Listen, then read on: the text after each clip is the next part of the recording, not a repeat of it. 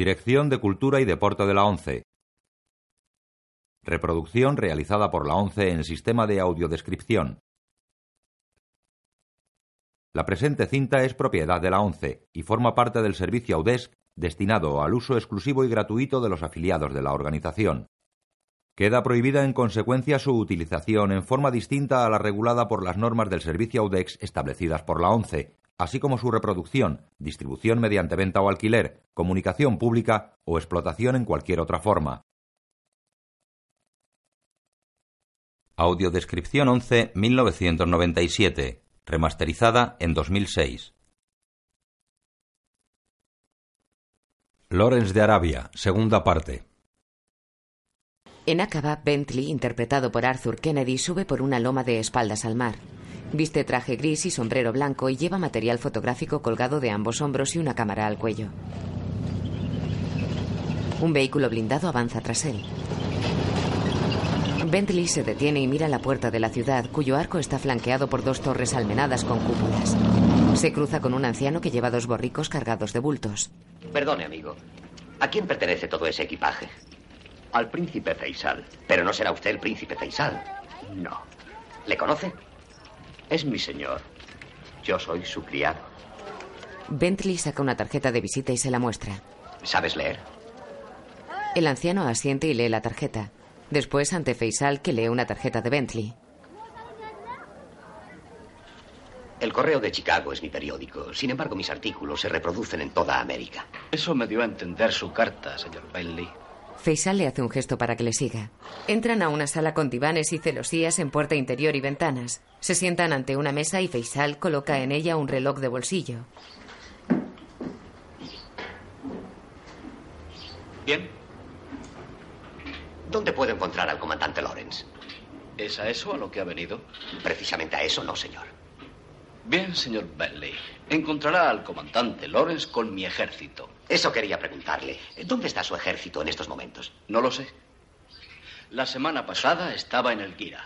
¿El Guira? Sí, temo que le espere un largo viaje. Sabe montar en camello. Nunca lo he intentado. Lleve una mula. Faisal. Evite Malal. Bentley. Por los turcos. ¿Ya están ahí? Van deprisa. Faisal. Así es, pero no tan deprisa como nosotros. Yo pienso. Yo pienso irme al Cairo, como usted sabrá. Sí.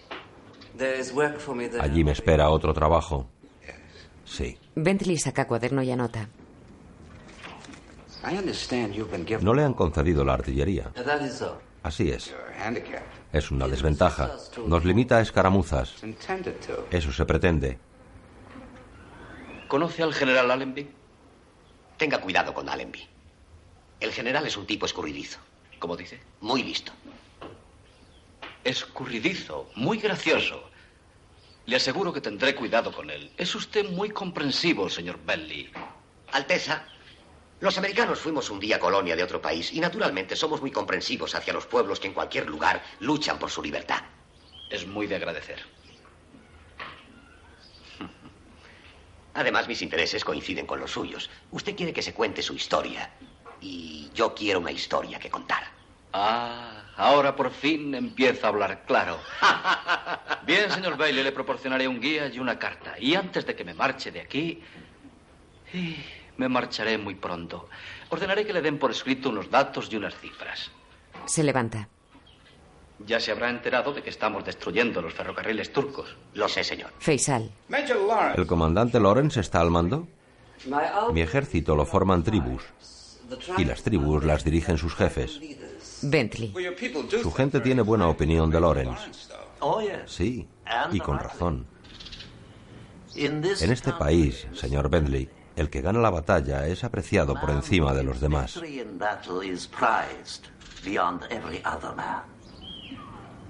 Puedo darle la imagen que tengo porque no puedo sacármela de la cabeza. Desde que iniciamos la campaña hace cuatro meses hemos tenido 37 heridos y 150 muertos. Observe la desproporción entre heridos y muertos. Sí.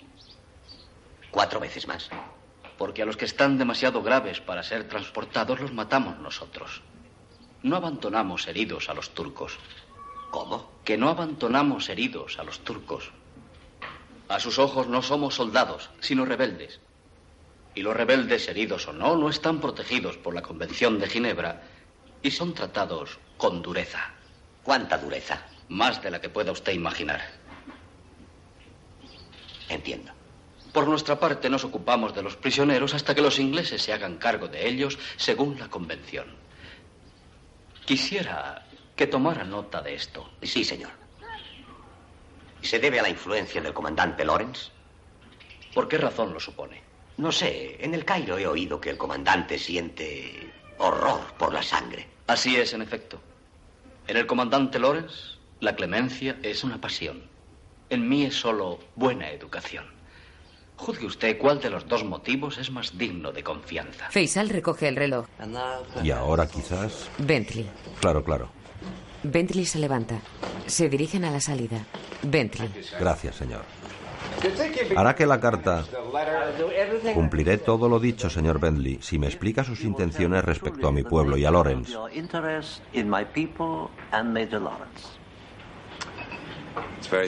Es muy sencillo, señor. Busco un héroe. ¿Sí? ¿No parece usted un romántico?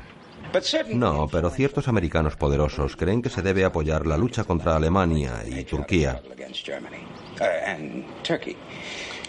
Busco material que demuestre que esta guerra es agradable.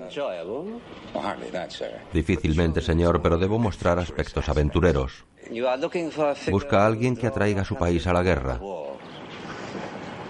Eso es. Sí. Lawrence es su hombre.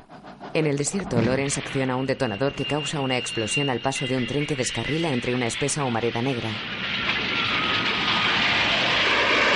Bentley toma fotografías. Apostados en la arena, los hombres de Lawrence y Auda disparan hacia el tren. Los turcos tratan de repeler la agresión disparando entre los vagones y por las ventanillas, pero los hombres de Lawrence tienen una ametralladora que les barre sin cesar. Bentley saca fotos. La ametralladora sigue disparando a pesar de que ya nadie responde al fuego. Lawrence levanta un brazo.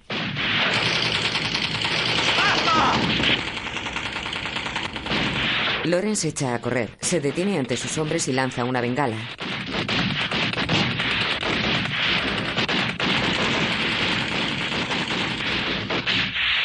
Lanza una segunda bengala.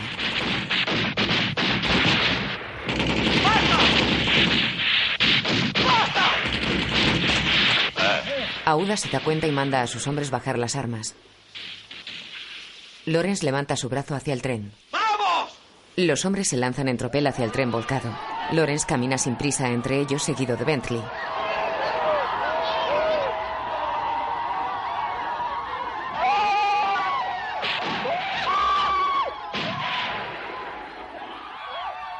Asaltan el tren rompiendo los pocos cristales que quedan. Entran a los vagones y los saquean.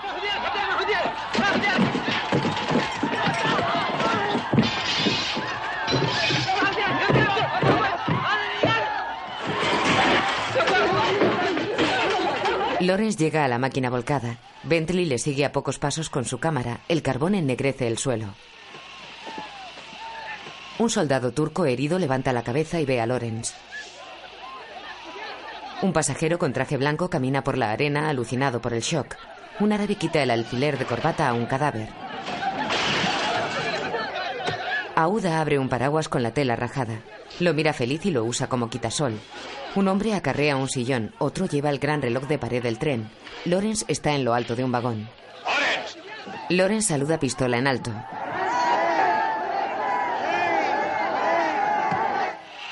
El turco herido ha logrado incorporarse y con pulso tembloroso le apunta con una pistola.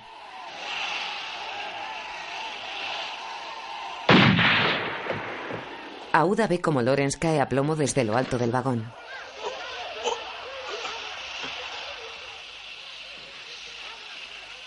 La bala le ha alcanzado en el brazo. Una mancha roja se extiende por su blanca túnica. Se incorpora con dificultad, se inspecciona la herida y echa a andar. Otra bala impacta cerca de él.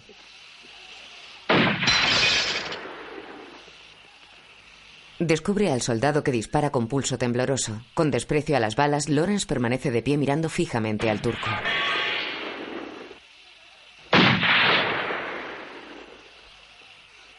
Auda se acerca por detrás del turco y descarga su alfanje sobre él. Lawrence mira al árabe con gratitud. Bentley aparece por una ventanilla del vagón. ¡Qué bárbaro! Nunca había visto matar a un hombre de ese modo. ¿Por qué no saca una foto? Ojalá.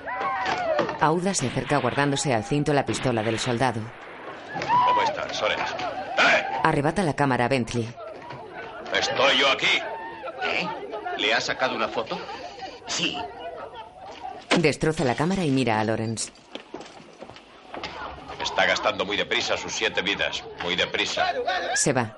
Bentley baja hasta Lawrence. Qué simpáticos estos amigos suyos. ¿Auda? Está un poco anticuado. Cree que estas cosas van a dañar su virtud. Señala la cámara. Le considera una especie de ladrón. ¿Puedo hacerle una foto a usted? Bueno, Gracias. Camina. Lawrence camina rodeado por los hombres de Auda. Los hombres agitan sus brazos y levantan en el aire sus fusiles y utensilios obtenidos en el tren. El comandante se encarama al techo de un vagón. Bentley le fotografía. La multitud sigue la sombra de Lawrence que se proyecta sobre la arena caminando sobre el techo de los vagones con las vestiduras al viento. El inglés se detiene y gira en redondo brazos en cruz con el sol a su espalda. Camina sobre el tren a contraluz con su finísimo manto flotando al viento.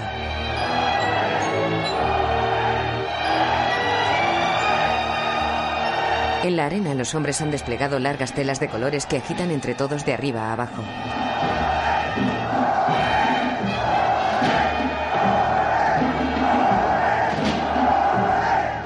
Bentley prepara su cámara. ¡Comandante Lawrence! Sí, señor, esto es una maravilla. Le fotografía. Brighton y Ali salen del vehículo blindado y caminan hacia Lawrence que ya baja del vagón. Brighton está furioso. este pillaje tiene que acabar. Es la costumbre. Es un robo. Y el robo hace ladrones. Yo no le diría eso a Auda. Es su paga, coronel. Su paga. ¿Es que no pagan a los soldados ingleses? Ellos no se van a su casa cuando les pagan. No son libres de hacerlo. Los hombres se reparten cajas y baúles. Brighton y Ali llegan junto a Lawrence. Vaya. Otro grupo que también se marcha. Volverán. Dice que volverán. ¿Qué cree? Este año no, Lawrence. Oiga, Lawrence, ¿cuántos hombres calcula que le quedan? ¿200? Menos. Ya le he dicho que volverán. Sube a la tanqueta. ¿está usted herido? No estoy herido. ¿Es que no lo sabe? Solo pueden matarme con una bala de oro. Ha golpeado la chapa con los nudillos y el vehículo arranca. Recostado bajo un toldo, Bentley ojea un libro infantil. Al lado, Brighton está pensativo. Eso es para niños. He empezado a estudiar otra vez. Se sienta. ¿Qué está aprendiendo ahora? Política. ¿Es que van a implantar una democracia en este país? ¿Tendrán un parlamento? Hágame esa pregunta cuando tenga un país. ¿He contestado bien? Ha contestado usted sin decir nada. Eso es política. Aprende muy deprisa. Le da el libro. Tengo un buen maestro. Sí. Sí. Bentley se levanta y se acerca a Lawrence, que de blanco impecable dibuja apoyado en su cartera de cuero. ¿Cómo va su herida? Bien. Antes de volverme a casa nuevamente, lo cual no se imagina usted cuánto me alegra, ¿puedo hacerle un par de preguntas directas? Me interesa ver cómo hace una pregunta directa, señor Bentley. Primera, ¿qué es, en su opinión, lo que esta gente espera sacar de esta guerra? Solo obtener su libertad. Bentley anota. Libertad. Esperan obtener su libertad. En el mundo nace un iluso por minuto. Van a obtenerla, señor Bentley. Se la voy a dar yo. Segunda pregunta. Ah, pues eh, iba a preguntarle... ¿Qué es, comandante Lawrence, lo que tanto le atrae en el desierto? Está limpio. Vaya. Una respuesta bastante convincente. ¿Puedo hacerle una foto de despedida? Llega Auda. He dado a Mumit Daud dos lámparas a cambio. Un reloj por dos lámparas, ¿qué negocio? Un cambio justo. Sí, le he robado. Auda trae el gran reloj de pared del tren. Mueve las manecillas y aplica el oído. Lo sacude. Lo tira al suelo. Basura. Debo encontrar algo honorable. ¿Honorable? Sí. El año está terminando, Brighton.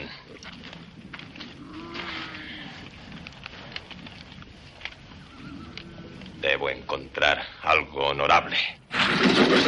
Por el desierto avanza un tren que transporta caballos en vagones abiertos. Un magnífico caballo blanco va solo en un vagón. Al principio y al final del ferrocarril, unos soldados escoltan el transporte con ametralladoras, parapetados tras sacos terreros. El maquinista y el fogonero miran fijamente a las vías. Se produce una explosión ante ellos. Las ruedas frenadas se deslizan por los raíles hasta detener el tren. Los soldados se disponen a la defensa. Desde un lateral, la tanqueta de Brighton ametralla a los soldados turcos.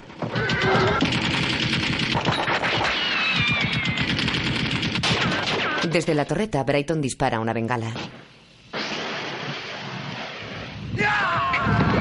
Los hombres de Auda se lanzan al galope por la arena. Loren sonríe satisfecho junto al detonador que activó la explosión. Farah está con él.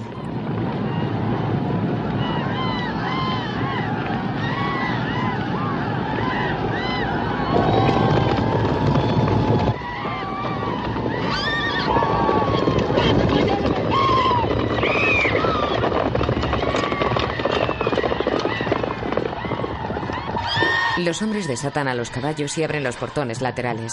Auda sonríe feliz por el magnífico botín.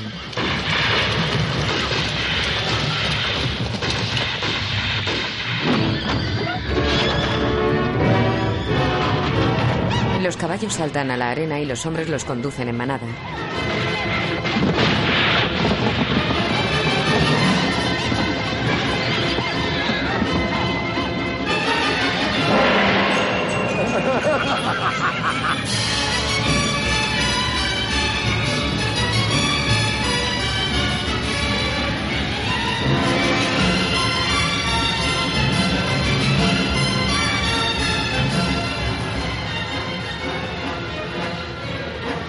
Brighton, Lawrence y Farag observan cómo se alejan los guerreros de Auda, llevándose los caballos entre nubes de polvo. Auda se acerca llevando de las riendas al caballo blanco. Ya pueden volar mi tren si quieren. ¿Y qué hará usted ahora? Ah, yo me voy a mi casa. Ellos llevarán mis juguetes.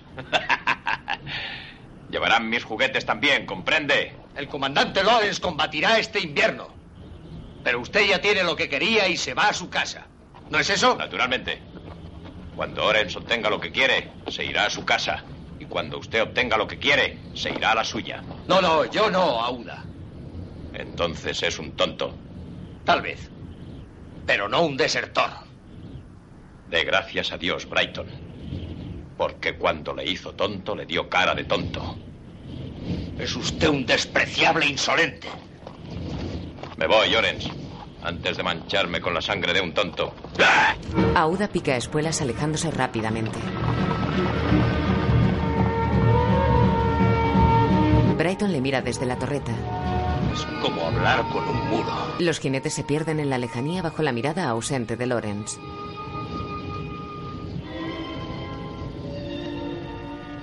¿Qué va a hacer ahora? ¿Qué puede hacer? Ir hacia el norte. Es lo que Allenby quiere. Allenby quería al ejército árabe detrás de Dera. Pues allí lo llevaré. Baja del otro blindado. Diga a Allenby que se dé prisa. O llegaremos a Dera antes que él a Jerusalén. Vamos. Coge a Farag por los hombros y caminan hacia el tren con el rollo de cable para explosivos. En otro lugar, Ali aplica su oído al raíl semicubierto de arena. Se incorpora.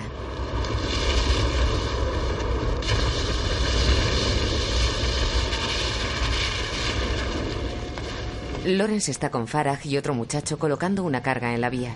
Ali le hace gestos de que le siga a un promontorio lateral y le señala a lo lejos.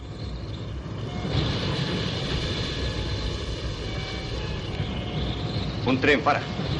Sí, Ores. Farah indica al otro chico que le traiga los detonadores. El muchacho tropieza y cae, pero Farah sujeta la caja impidiendo que explosionen. Se miran asustados. Farah abre la caja y saca un detonador.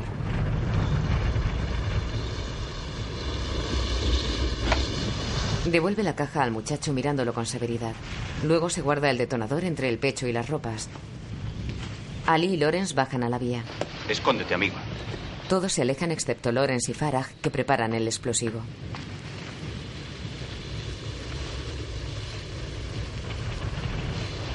Detonador. Farah busca entre su ropa, pero el detonador no aparece.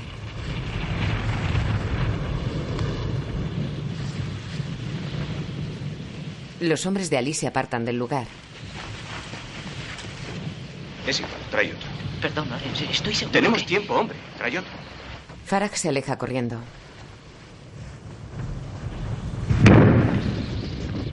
Farah. Loren se vuelve hacia la detonación. El chico yace boca arriba en la arena respirando con dificultad. Llegan Ali y Lawrence. ¿Qué ha pasado? El detonador. El detonador. Loren se vuelve indeciso al oír el ruido del tren. Le abren las ropas para ver la herida.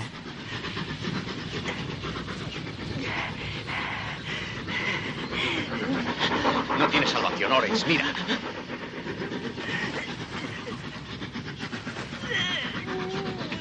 El tren se acerca. Loren se levanta y mira a los lados sin saber qué hacer. Y le cogen vivo, ya sabes lo que le harán. El inglés arroja su pistola a la arena. El ayudante de Ali le mira, niega y se marcha. Loren se echa junto a Farah, coge la pistola y mirándole con desesperación le pone el cañón en la sien. Tom se va a enfadar contigo. Salúdale mío. Ali y su ayudante les miran. Todos huyen.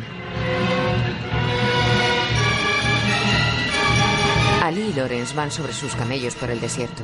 Los hombros hundidos del inglés denotan un profundo abatimiento. Un cielo plomizo anuncia el final del verano.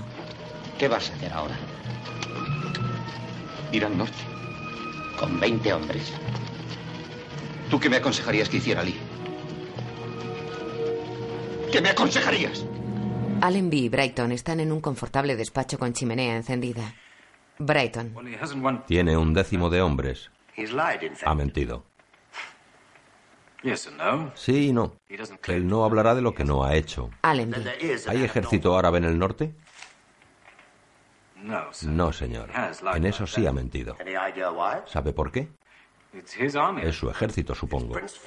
Es del príncipe Faisal. ¿Cree que se ha vuelto nativo? No. Creo que si pudiera lo haría. Este no es mi país. Da igual, era curiosidad. No da igual, yo le creí. Y los turcos también. Ofrecen 20.000 libras por él. Cielo santo. No le queda mucha vida. Es un hombre valiente. Sin duda. Si sigue con 50 hombres es que tiene agallas. No sé si ofrecerían tanto por mí. ¿Y el año que viene? ¿Volverán a atacar? No me extrañaría. Le consideran un profeta. ¿Ellos o él mismo? De noche y bajo una intensa ventisca, Lawrence y Ali se resguardan con sus hombres en unas ruinas. Lawrence pone a secar sus ropas ante la hoguera donde cuece un caldero. Ali le observa fumando. ¿Puedo hablarte ya? Sí. Ores, un fracaso más. Y te encontrarás completamente solo. Y conste que yo no me incluyo. Yo no incluyo a los demás. Admito que te aprecian. Razón de más para conservarlos. Está bien pedirles cosas que de verdad puedan hacer. Pero tú no, no. Tienen que mover montañas por ti, caminar sobre las aguas. Exacto. Exacto. ¿Quién eres tú para saber lo que se puede hacer? Si hubiéramos hecho solo lo que tú creías que podría hacerse, ahora seguiríamos a las puertas de tiempo. Lo que yo les pido que hagan puede hacerse, eso es todo. Ellos lo saben, aunque no lo sepas tú. Se levanta. Ali le mira desafiante. ¿O acaso crees que soy un hombre cualquiera, Ali? ¿Lo crees? Pasa a otra estancia. Amigos, ¿quién quiere caminar conmigo sobre las aguas? Ali se coloca tras él. ¿Quién quiere entrar conmigo en Dera? Dera tiene guarnición. Vas a enfrentar a 20 con 2000. Si no queréis acompañarme, iré solo. ¿Por qué? Porque les dije a los generales ingleses que la rebelión árabe estaría en Dera cuando llegaran a Jerusalén. Ya está bien de engaño. El ayudante de Ali. Trabajas para los ingleses. ¿Quién dice tal cosa? Rumores. Eso no es un argumento. Ah, argumento. Esta tarde, a pesar vuestro, llevaré la rebelión árabe hasta Dera, mientras los árabes discuten. Ores, ¿puedes pasar por árabe en una ciudad árabe? Sí, si me presta ropa sucia a uno de vosotros. Entera, Ali y Lorenz caminan por una calle de tierra llena de charcos. Lorenz salta para eludir un coche militar. Es una locura. ¿Qué es lo que buscas? Un medio de llamar la atención. Ten paciencia con él, Alá. Lorenz camina por el enorme charco mientras Ali mira atrás inquieto. Se cruzan con una patrulla de soldados turcos. ¿No ves cómo te miran? Ven. Calma, Ali. Soy invisible. ¡Alto! Sigue. ¡Alto! Sigue. Tú y tú. Un oficial gordo mira a Ali y le ordena continuar. No. Easy. ¡Ya! Uno de los soldados aparta a Ali. El oficial mira a Lorenz con cierta lascivia. Tú. Los soldados conducen a varios hombres ante un oficial sentado en una mesa. Entre ellos está Lorenz, que mira al oficial sentado que permanece con la cabeza agachada y la cara entre las manos. Levanta la cara lentamente. Es el gobernador turco, hombre de aspecto relamido, con pelo engominado y un bigotito fino que enmarca su labio superior. Está interpretado por José Ferrer. El gobernador se levanta y examina uno a uno a los detenidos. El primero es un hombre de aspecto varonil al que mira de arriba a abajo.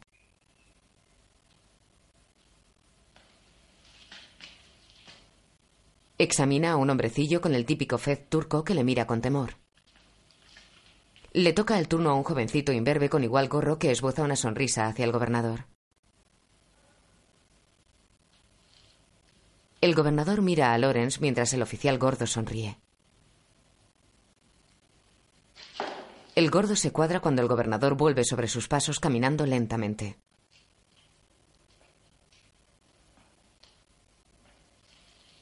Vuelve a mirar a los hombres, carraspea y señala a Lorenz.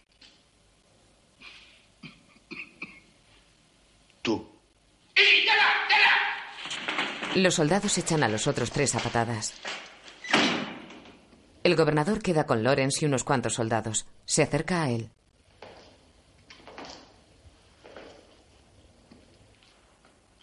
Tienes ojos azules. Lorenz sonríe bobalicón. Digo que tienes ojos azules. Sí, Efendi.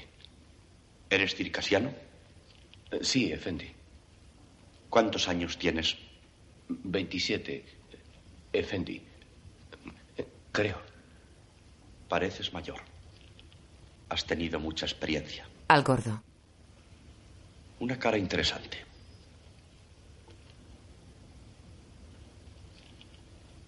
Estoy rodeado de ganado. Este no diferencia una cara interesante de la barriga de un cerdo. Hace ya tres años y medio que estoy entera.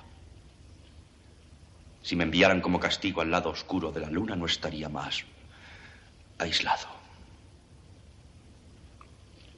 No tienes la menor idea de lo que estoy hablando, ¿verdad?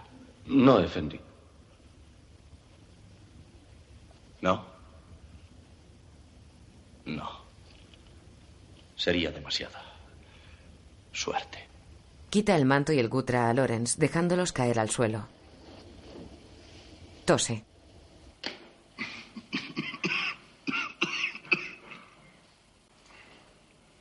Le desgarra la túnica de un tirón.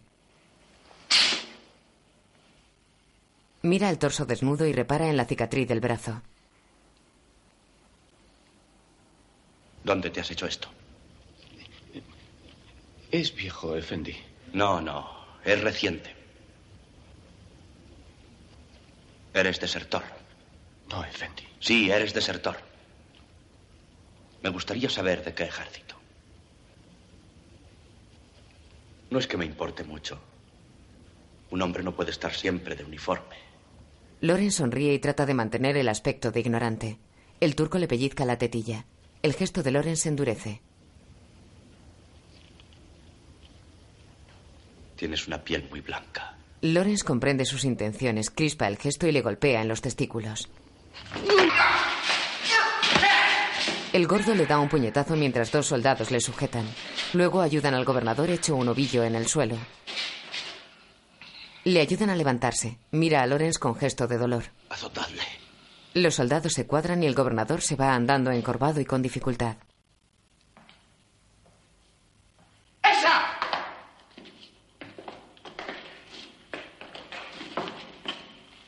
Los soldados colocan un banco de madera y sobre él tumban a Lorenz boca abajo.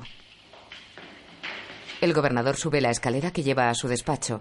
Entra y deja la puerta entreabierta.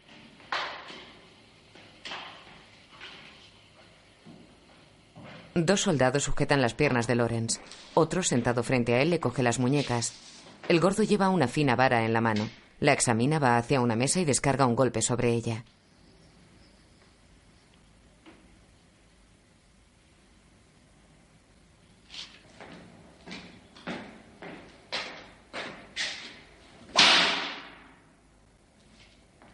Mira la varilla y con un gesto ordena que preparen a Lorenz.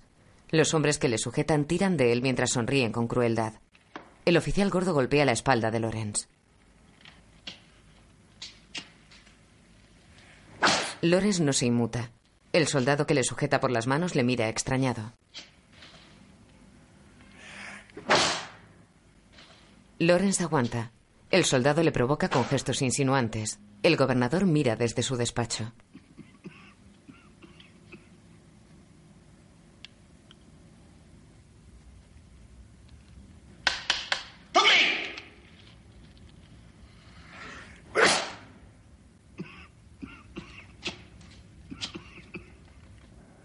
Casi de noche, Ali aguarda en las cercanías del cuartel. Se acerca al edificio.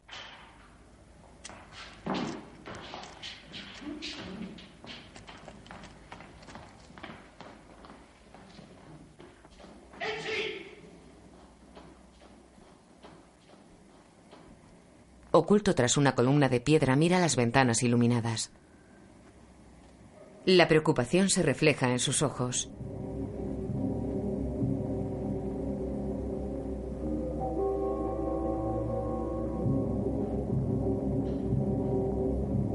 Ya totalmente de noche, Ali corre. Se oculta tras la columna.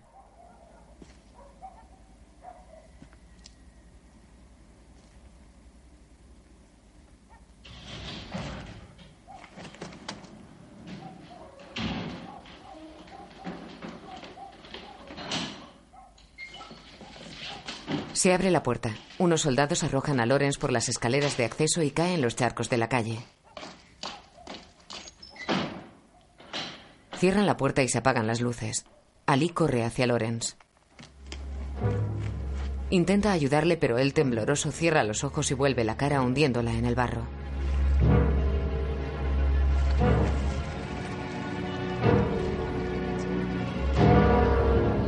Lorenz y Ali cabalgan a camello por un paraje montañoso y parcialmente nevado.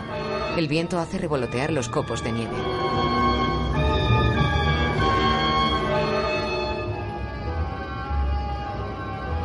En las ruinas en las que se refugian, Lorenz está acostado frente a una hoguera con la mirada fija y perdida. Ali le echa una manta por encima. Duerme. Duerme. Lorenz ni siquiera pestañea. A la noche siguiente, Ali come frente al fuego. Loren sigue ensimismado con la escudilla en la mano pero sin probar bocado. Come.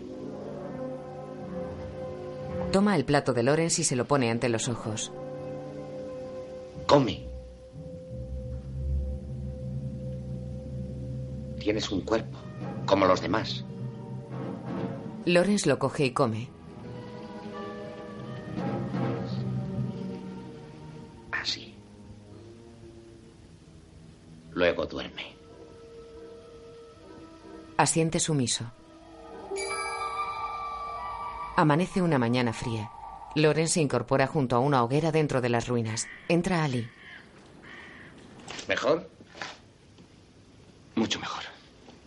Tenía razón. Descansa, descansa. ¿No aprenderás nunca? Sí, ya he aprendido. Ali se quita el abrigo de piel de cordero y ayuda a Lorenz a ponerse el manto. Me voy, Ali. ¿Por qué? ¿Por qué? Y lo preguntas. ¿Por qué? He llegado al final de mis fuerzas. Y al final de la rebelión árabe. Yo no soy la rebelión árabe. Ni siquiera árabe. Un hombre puede ser todo lo que quiera. Lo dijiste tú. Lo siento. Creí que era cierto. Lo has demostrado. Muestra su piel blanca. Mira, Ali. Mira. Este soy yo. ¿Qué color tengo? Soy yo. Y no puedo hacer nada para cambiarlo. Un hombre puede hacer todo lo que quiera. Lo dijiste tú. Sí. Pero no puede querer lo que quiere. Se mira la piel. Esto decide lo que uno tiene que querer. Llegan los hombres de Ali. Más vale que lo sepas. Les hubiera dicho todo. Les hubiera dicho quién soy. Les hubiera dicho dónde estabais. Lo intenté. Tú y cualquiera. Sí. Soy un cualquiera. Y me vuelvo con Allenby a pedirle un empleo que pueda hacer cualquiera. Allenby está en Jerusalén. Haré jornadas cortas. ¿Tú? Oh, sí. Jornadas cortas. Sí, Ali. Creo que al fin he encontrado el medio de ser, vulgarmente, feliz. Coge el abrigo de cordero. ¿Puedo llevármelo? No está limpio. No. Pero da calor. ¿Y estos? Tú los trajiste aquí. ¿Es que ya no te preocupan? Mira a los hombres. Condúcelos tú. Son tuyos. Confía siempre en tu pueblo. Déjame a mí volver al mío. Una banda militar desfila ante el cuartel general inglés en Jerusalén. Loren saluda a los centinelas y entra.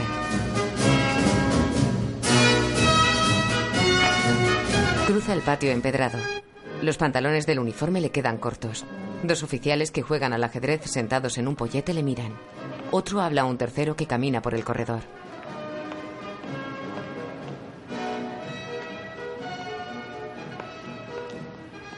Fred, no te olvides de los 405. Muy bien. Lorenz corre hacia dos conocidos. ¡Eh! ¿Puedo unirme a vosotros? Oh, es un honor, señor. Por fin he vuelto. Sabíamos que estaba aquí, señor. ¿Qué ocurre por allí? ¿Dónde? Ah, en Arabia. Pues sí, señor. Nada de particular. Mala época del año. ¿Y por aquí? Nos estamos instalando muy bien. Ya tenemos pista de tenis. Estupendo. Bueno. Eh, eh, tengo que ir allá arriba. Se mira el uniforme. Es prestado. Me robaron el mío. ¿Los malditos árabes? Sí, probablemente. Hasta ahora. Les felicito por la pista de tenis. Entra en el edificio. Por la ventana oye a los oficiales. Se pasa de irónico, ¿no te parece? Queda pensativo. Bentley cruza el patio corriendo. Loren sube la escalera cuyas paredes están cubiertas de azulejos. Bentley sube tras él. Entra en una oficina y saluda al asistente. Buenos días. Oh, buenos días, señor. Me alegro de estar de vuelta. Si usted lo dice, señor. Sí, sí, de verdad. Entra en el despacho de Brighton. Hola. Buenos días. Le están esperando. Entra en el despacho de Allenby. Queda petrificado al ver a Faisal mirando por la ventana. El príncipe se vuelve y saludándole al modo árabe va a su encuentro. Orenz.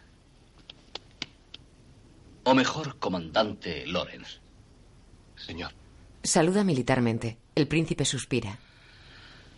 Al general Allenby. Bien, general, le dejo.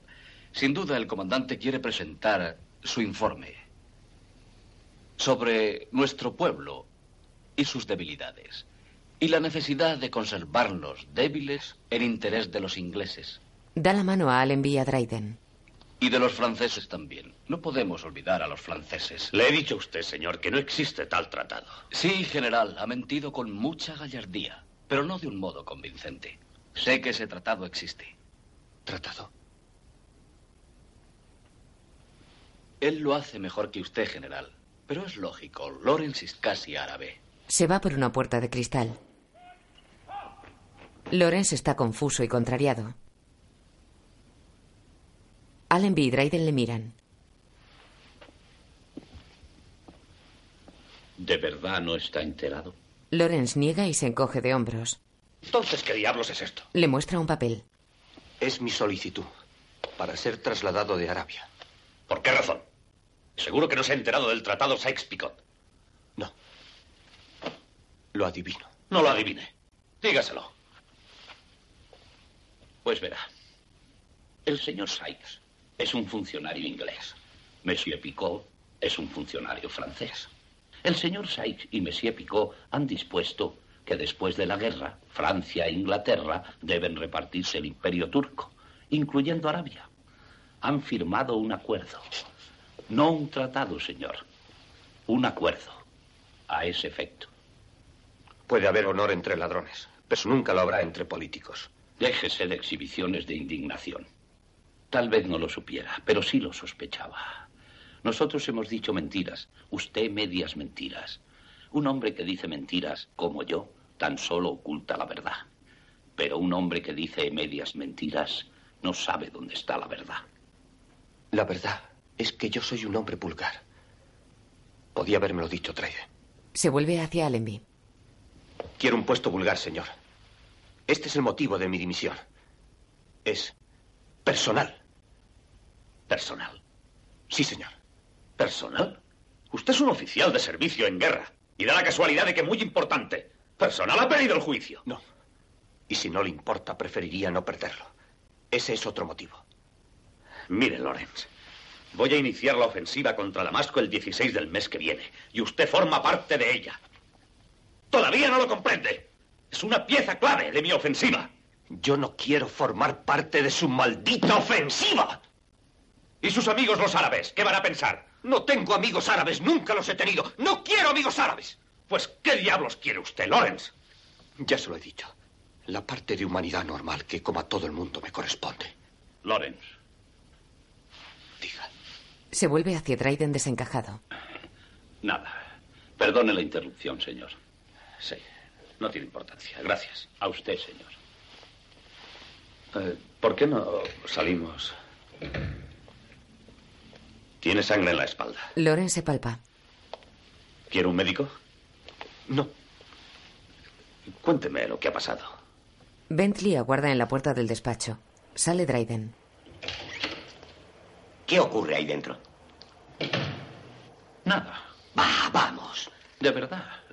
Nada de nada. ¿Tiene algún problema? Supongo que sí. Todos tenemos problemas. La misma vida es un problema. Eh, dígame si le ocurre algo. Lo que le pase a ese hombre me interesa y tengo prioridad. ¿Para qué? Ya conoce mis artículos. Le he convertido en un héroe. Y cuando termine la guerra, ese hombre podrá ser lo que quiera. Sí. Pero de momento solo quiere ser otra persona. ¿Tiene la bondad de dejarme pasar? Márchese, Dryden. Márchese. Usted siempre en plan de retirada. Verá usted. Ahí dentro tiene lugar un choque entre temperamentos. Es inevitable. Uno de ellos está medio loco y el otro no tiene escrúpulos. Con Allenby. Su nombre será familiar para el mundo. Cuando haya que ir al Museo de Guerra para saber quién era Allenby. Es usted el hombre más extraordinario que he conocido. Déjeme en paz. ¿Cómo? Que me deje en paz. Eso que dice es una tontería. Sé que no soy un hombre corriente. No es eso lo que le estoy diciendo. Está bien. Soy extraordinario. ¿Y qué más? Pocos hombres tienen un destino, Lawrence. Y es terrible que el hombre que lo tiene lo deje a un lado. ¿Habla por experiencia? No. Entonces es una conjetura. Suponga que se equivoca. ¿Por qué suponer eso? Los dos sabemos que tengo razón. Sí. Después de todo. He dicho que sí. Se levanta. La espalda de su guerrera está manchada de sangre. ¿El 16? ¿Está dispuesto? Le daré mucho dinero. ¿Artillería? No puedo. No me acompañarán por dinero. Hablo de los mejores.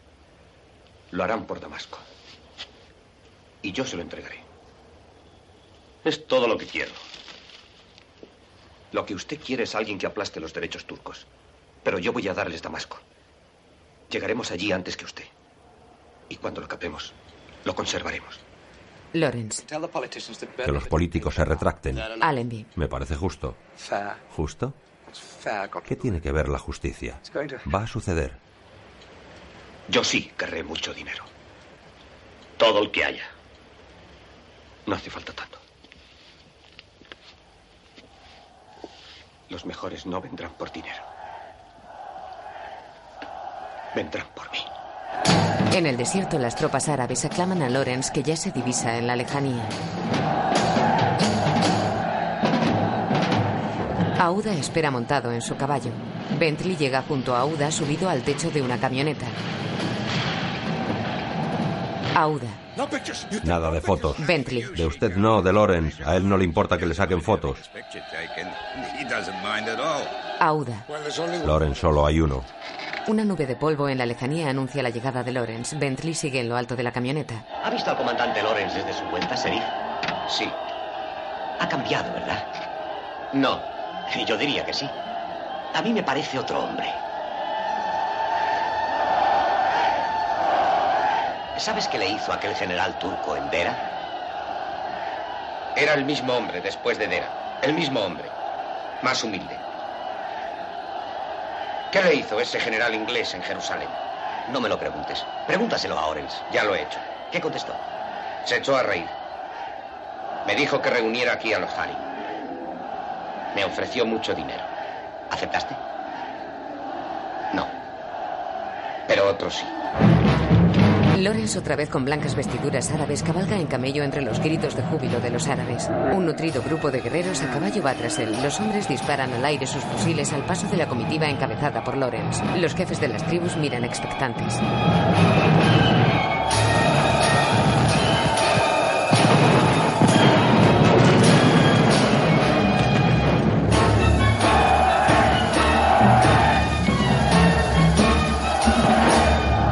Se pone a su lado.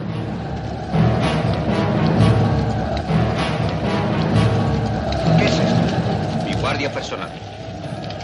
Ahí no hay uno que no tenga puesto precio a su cabeza. También mi cabeza tiene precio. Son unos asesinos. Los Sheikhs ahorcarían a estos hombres. Estos hombres son míos. Orange. Esta gente no sabe nada de la rebelión árabe. Tú. Titán de Alepo. Serif. ¿A dónde vamos?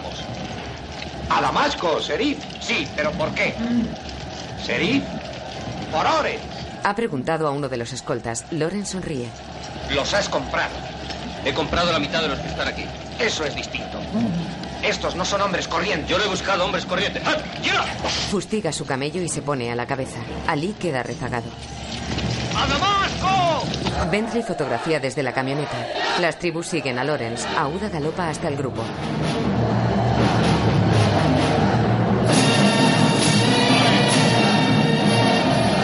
Se detiene sin ser oído por Lawrence.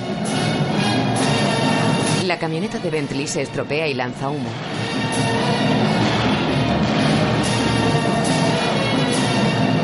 Subido al techo, el reportero hace fotos del enorme contingente humano que avanza entre nubes de polvo. En una tienda de campaña, Allenby está reunido con sus oficiales. Bien, la caballería cruzó Madrilidera. Muy bien, por cierto, estupendo. Le toca a usted. Si el enemigo se retira desordenadamente, sin duda. No estará lejos de Malaud y puedo tenerle a tiro mañana a las nueve. Espléndido, Philip. Ahora usted. Estas que van ahora son las últimas reservas de infantería, señor. Los fusileros llegarían allí el miércoles. Eso basta. Lo que importa son los cañones. Entendido, señor. ¿Alguna pregunta? Ese ejército árabe de la derecha, ¿en qué consiste? Brayton. Caballería irregular, señor. Unos dos mil. ¿Dónde están ahora? Solo puede saberlo quien va con ellos. Entonces vaya usted, Harry. Quiero saberlo. Sí, señor. Macháquelos, Charlie. Macháquelos. Golpeó la pizarra donde han dibujado el esquema estratégico. De noche, en el desierto, Lawrence observa el resplandor de las explosiones en el horizonte mientras gira el tambor de su revólver. Ali y Auda están con él. Que Alá ayude a los que están bajo ese fuego. Son turcos. Que los ayude. El ejército árabe inicia la marcha sobre sus camellos.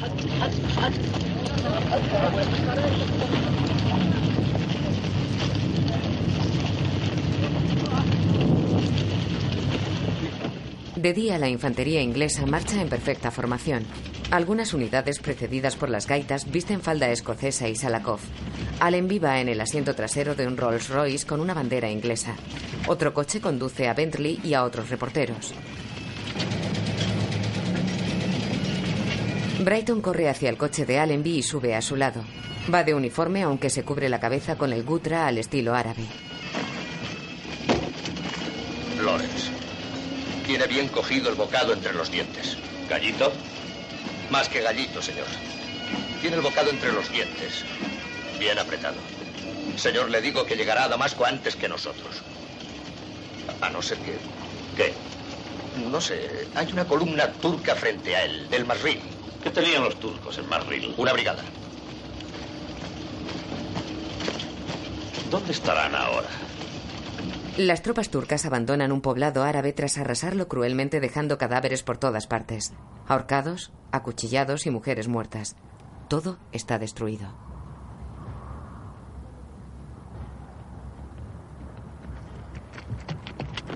Un soldado turco corre para alcanzar a sus compañeros.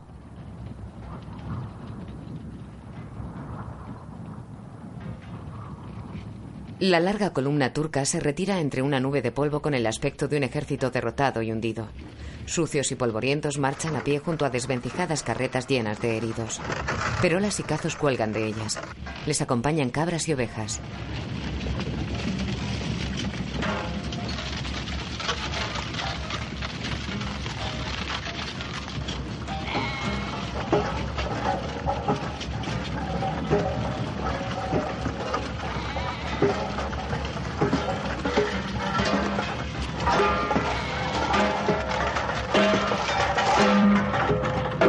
Los árabes llegan al poblado destruido. Lawrence observa horrorizado un pañuelo de gasa que el viento arrastra por encima de los cadáveres. Es el único movimiento del lugar. Siguen su marcha. El ejército árabe clama al descubrir la lenta columna turca.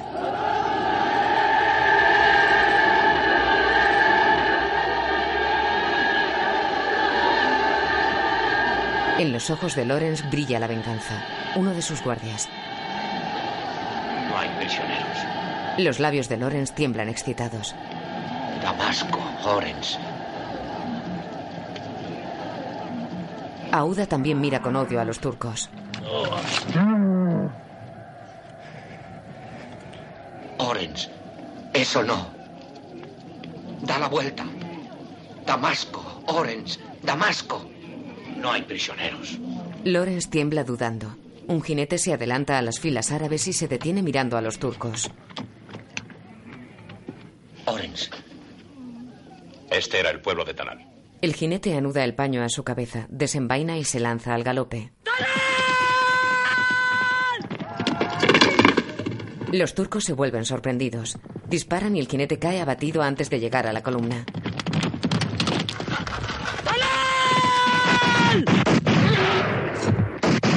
Charco de sangre empapa la arena. Lawrence levanta el brazo. ¡No hay prisioneros! ¡No hay prisioneros! Los turcos aceleran la marcha. Entre sus hombres, Ali mira desolado el descontrol de la situación.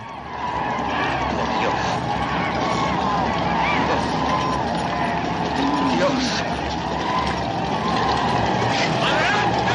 Saca su alfanje y se une a los guerreros que cubren el desierto al galope.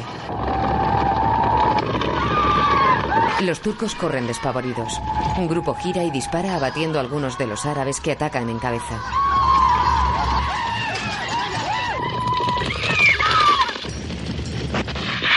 Varios turcos se rinden y levantan los brazos. Las tropas árabes pasan sobre ellos. Los soldados intentan montar una ametralladora. Otros preparan un cañón de campaña, pero son arrollados antes de ponerlos en funcionamiento. Lorenz dispara. Auda y Ali reparten tajos con sus alfanjes.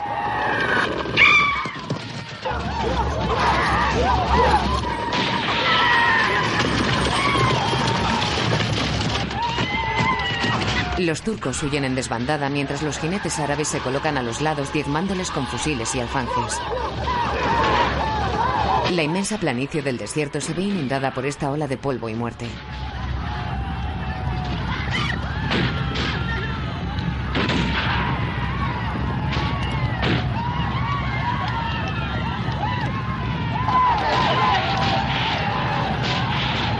Algunos árabes desmontan, sacan a los turcos de los carros y los apuñalan. Lorenz contempla todo jadeante. Excitado encaja los dientes y sigue disparando.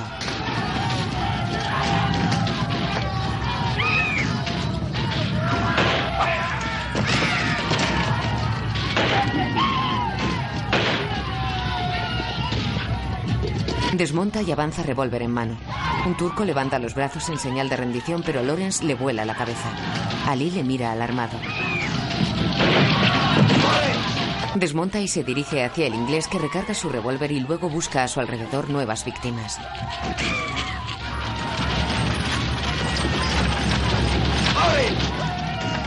Lawrence dispara enloquecido matando a diestro y siniestro. Ali se acerca alarmado. El revólver quedó sin balas y Lawrence lo abre histérico. Llega Ali. ¡Ya está bien! ¡Ya está bien, he dicho! ¡Basta! Lawrence mira a Ali con los ojos desorbitados y sale corriendo como si hubiera visto un fantasma. Finalizada la batalla, el suelo está cubierto de cadáveres. Algunos hombres y camellos se mueven lentamente entre los restos del combate. Ali deambula con la cara cubierta de polvo y sudor. ¡Lawrence! ¡Orange!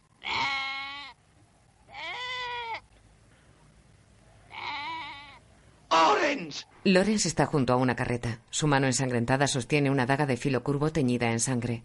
Su rostro está sucio y sudoroso y sus ojos extraviados. Ali llega junto a él. Ali recrimina a Lorenz con la mirada y este baja la cabeza.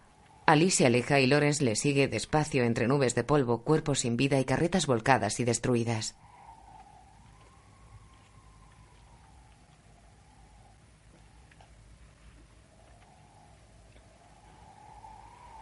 Bajo un cielo de plomizas nubes grises, las tropas de Lorenz se disponen a proseguir su camino a Damasco.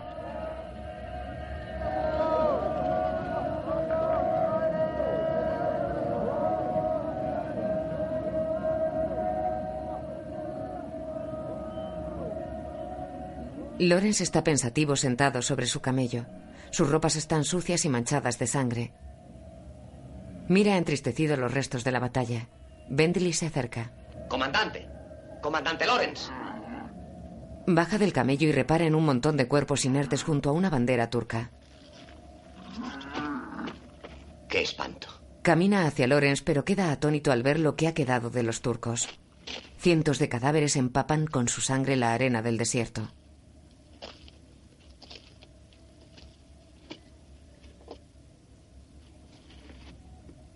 Señor, qué espanto. Le sorprende, señor Bentley. Es que no sabe que los árabes somos un pueblo bárbaro. Bárbaro y cruel. ¿Quién sino ellos? ¿Quién sino ellos? Ali mira con reproche a Lorenz. Maldito hombre. Sí. Déjeme sacarle una maldita foto.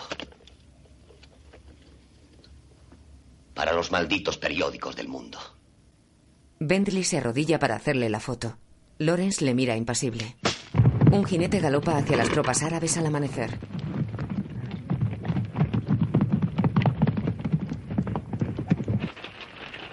Lawrence cabalga en su camello separado de la columna. Sigue pensativo y ensimismado. El jinete llega hasta él y le muestra un racimo de uvas. Estas se cogieron anoche, Oren. En Damasco. ¡Damasco! Llévaselas al sheriff Ali. Dile que... Recuérdale. ¿Está Allenby en Damasco? Cerca. Lawrence coge una uva. Dile eso al sheriff Ali. La come.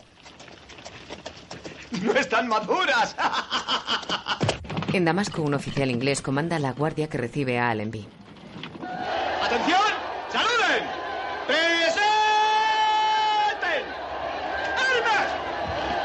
Allenby llega a Damasco. La multitud se agolpa en el exterior del palacio. Dryden y Brighton le reciben.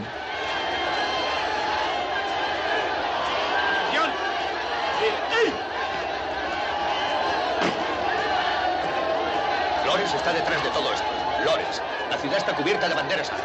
Entran en el cuartel general y tras ellos unos soldados cierran una pesada verja de hierro. Dentro. ¿Cuándo? Un día y una noche, señor. Llevan aquí un día y una noche. Han ocupado la ciudad. Lo han conseguido. Han instalado su cuartel general en el ayuntamiento. Allenby sale a una terraza. ¿Qué más, aparte del ayuntamiento? La central de teléfonos, la oficina de correos, la central eléctrica, hospitales, cuarteles de bomberos, todo. Se han dado el nombre de Consejo Nacional Árabe y están en el ayuntamiento. Bueno, son su especialidad, Harry. Allenby revisa la estancia. ¿Qué cree usted que debemos hacer? Ja, Sacarlos de aquí, señor, y deprisa. ¿Qué le parece, Dryden? Eso significaría un levantamiento en masa, señor. ¿Entonces qué? ¿Cuándo llegará a Damasco el príncipe Faisal? Dentro de dos días en un tren especial. Dos días. ¿Dos días fue lo que usted me pidió? No puedo mantenerle fuera más tiempo. ¿No le basta? Sí.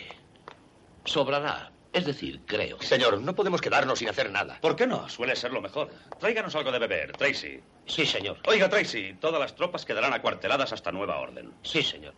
¿También las unidades técnicas? Sobre todo las unidades técnicas. Sí, señor. ¿Y las sanitarias? Me temo que sí, Harry.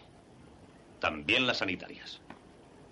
En una gran sala del ayuntamiento, los jefes de las tribus se agolpan tras una mesa larga que dibuja un círculo. Alguien cuelga de una lámpara una pancarta en árabe. El desorden de la sala es evidente. Todos discuten entre sí. Aouda y Ali se lanzan insultos que quedan ahogados por el griterío general. ¿Quién eres tú? ¿Qué derecho tienes eso? El mismo que te atribuyes. Aouda camina sobre la mesa hasta Ali. Con las armas. Conmigo no admite insultos. Así será. Vuelve a su asiento. Loren se levanta y golpea la mesa con su revólver.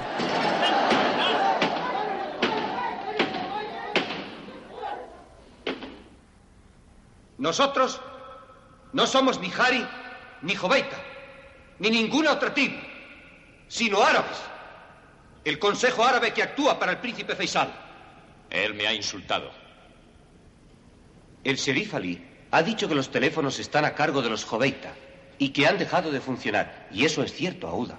Los teléfonos no funcionan porque no se les suministra electricidad. Y la electricidad está a cargo de los Hari. Ali se levanta. Si contestas habrá derramamiento de sangre. Tú me hablas de derramamiento de sangre. Lawrence baja la mirada. Ali se dirige a la asamblea. Solicito el perdón de Aouda y Butai. Con humildad. Con humildad, Harry. Sí, con humildad. Eso es otro truco. ¿Por qué no hay electricidad? He estado en la central eléctrica, Orange. Hay tres grandes máquinas. Quiere decir generadores. Eso.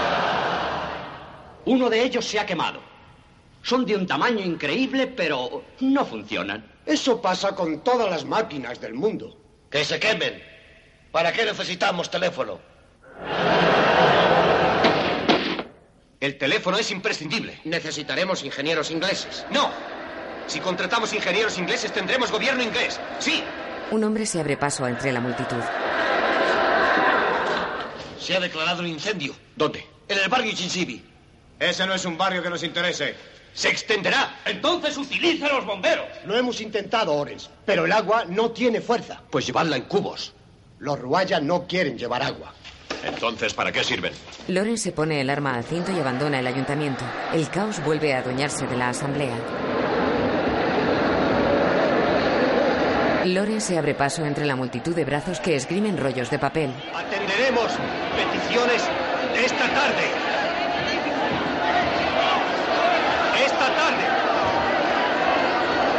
En la terraza del despacho de Allenby, Brighton observa el humo que envuelve parte de la ciudad.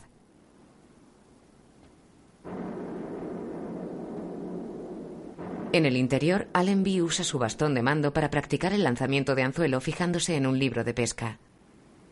Dryden lee. Después de la guerra me dedicaré a esto. ¿No deberíamos hacer algo, señor? Es un deporte para viejos. Se considera viejo. Hmm. Lo que puedo decirle es que es una gran responsabilidad. Perdón, señor. Se va la luz. Debe ser la bombilla. Dryden prueba a encender otra lámpara. No, señor. Es la central.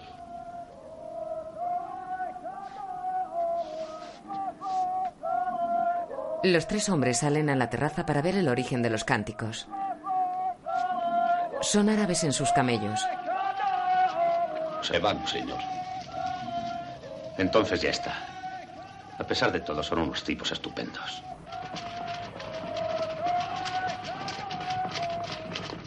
La sala circular del ayuntamiento está en penumbra. Un jefe de tribu duerme mientras Aouda y Ali permanecen despiertos a la luz de las velas. Lores escribe, pero Aouda le arruga el papel. Déjalo, Ores. Ven conmigo. ¿A dónde? Vuelve.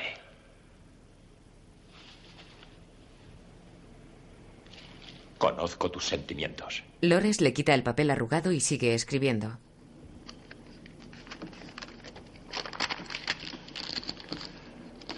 ¿Qué te ocurre? ¿Es por esto? Te digo que esto no es nada. Ali tiene sus profundos ojos fijos en ellos. Su mirada denota preocupación.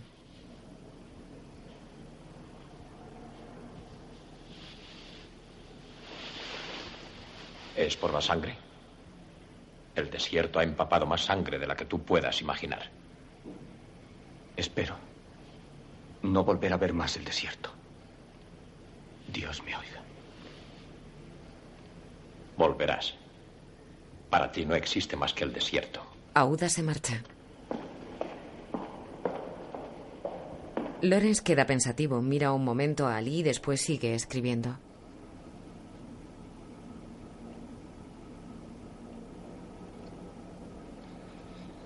¿Te vas tú también? No. Yo me quedaré aquí para estudiar política. Es una ocupación muy baja. No se me ocurrió pensarlo cuando te conocí. Ali se va enfurecido. Se detiene y gira hacia Lorenz. Te has esforzado mucho para darnos Damasco. Para eso vine. ¿Y qué? ¿Representa algo? Sí, mucho. Ali saluda al estilo árabe. Lorenz le despide levantando la mano.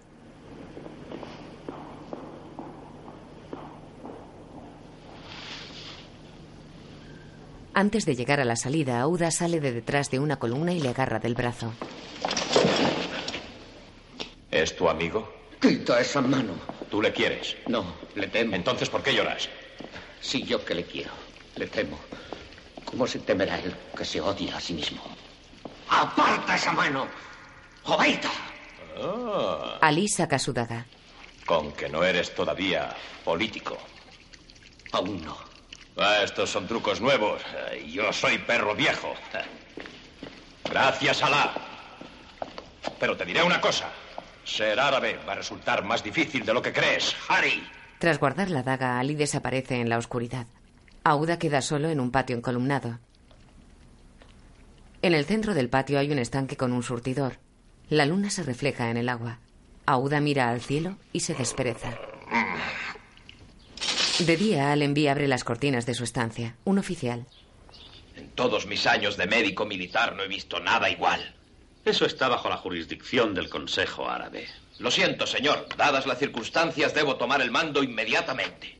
En cualquier clase de circunstancias, usted tiene que obedecer órdenes. No, señor. No lo haré. Domínese. Ahora vaya al ayuntamiento a ver lo que dicen por allí. En el ayuntamiento.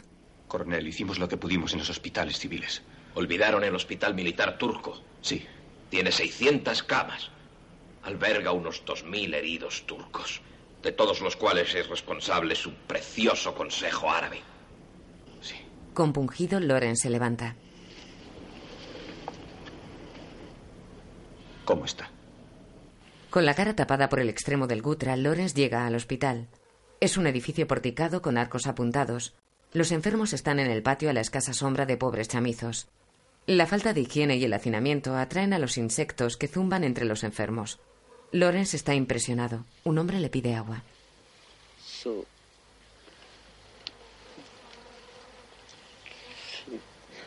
Lorenz corre entre las camas que se hacinan en los soportales.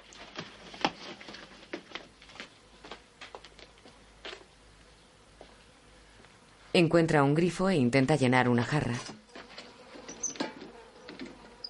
Pero no sale agua. La suelta impotente.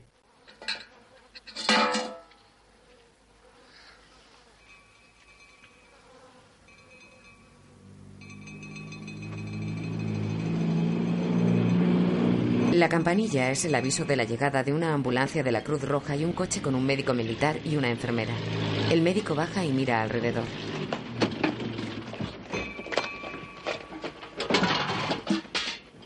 Se pone frente a Lorenz y le mira de arriba a abajo. Esto es indignante. Indignante. Le da una bofetada. Indignante. Cochino árabe. Lorenz cae y sigue riendo histérico. En el palacio de Faisal. Mi amigo Orenz si se me permite llamarle así, mi amigo Orens.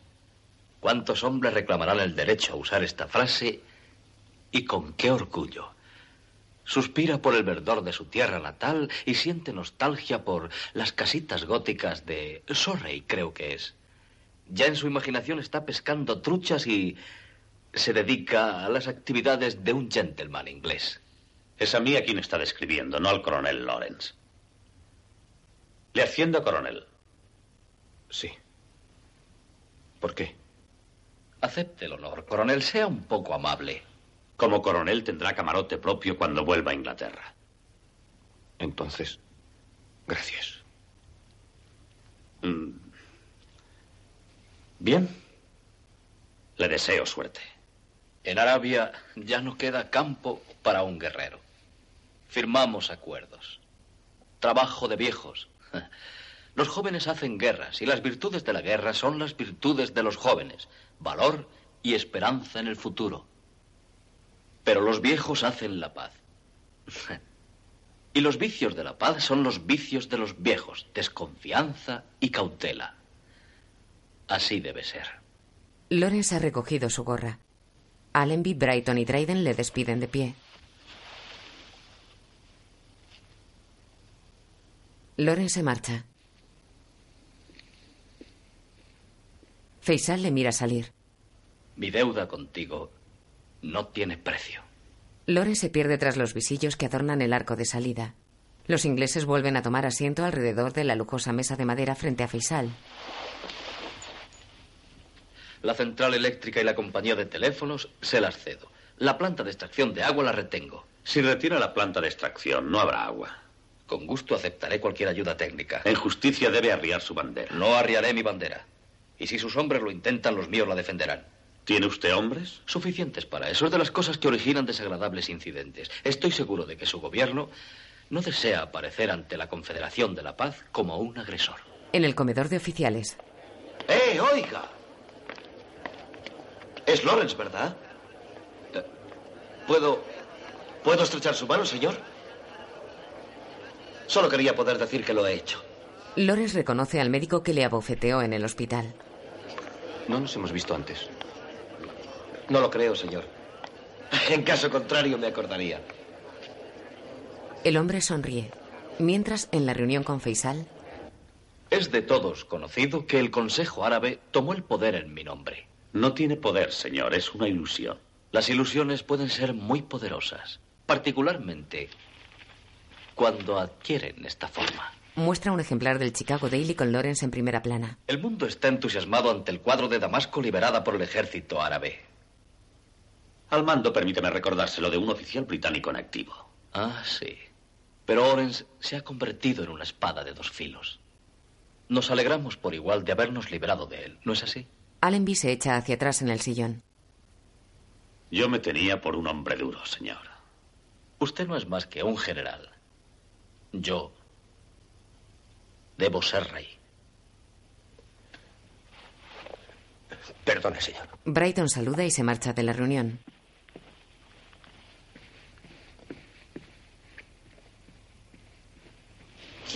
Un tanto desconcertado, Allenby se dirige a Dryden. ¿Qué hay? ¿Qué hay? Al parecer tenemos un servicio de agua británico con la bandera árabe. ¿Cree que valía la pena? Eso no es asunto mío. Gracias a Dios soy un soldado. Sí, señor. Eso dice siempre. Usted, supongo, es el principal artífice de este compromiso. ¿Qué opina de él? Yo, Alteza. Ojalá me hubiera quedado en Tunbridge Wells. Brighton corre por los pasillos hasta la puerta del edificio, pero Lawrence ya no está. Mira a la multitud que rodea el palacio. Un Rolls descapotable circula por una pista del desierto.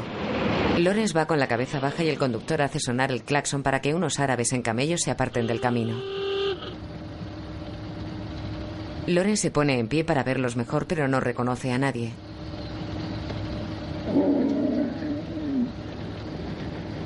Vuelve a sentarse.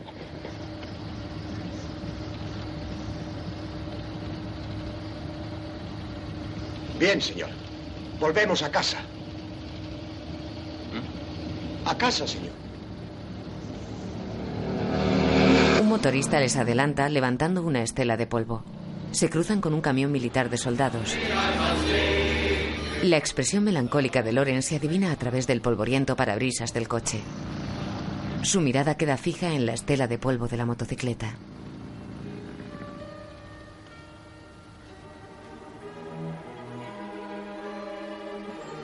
Fin.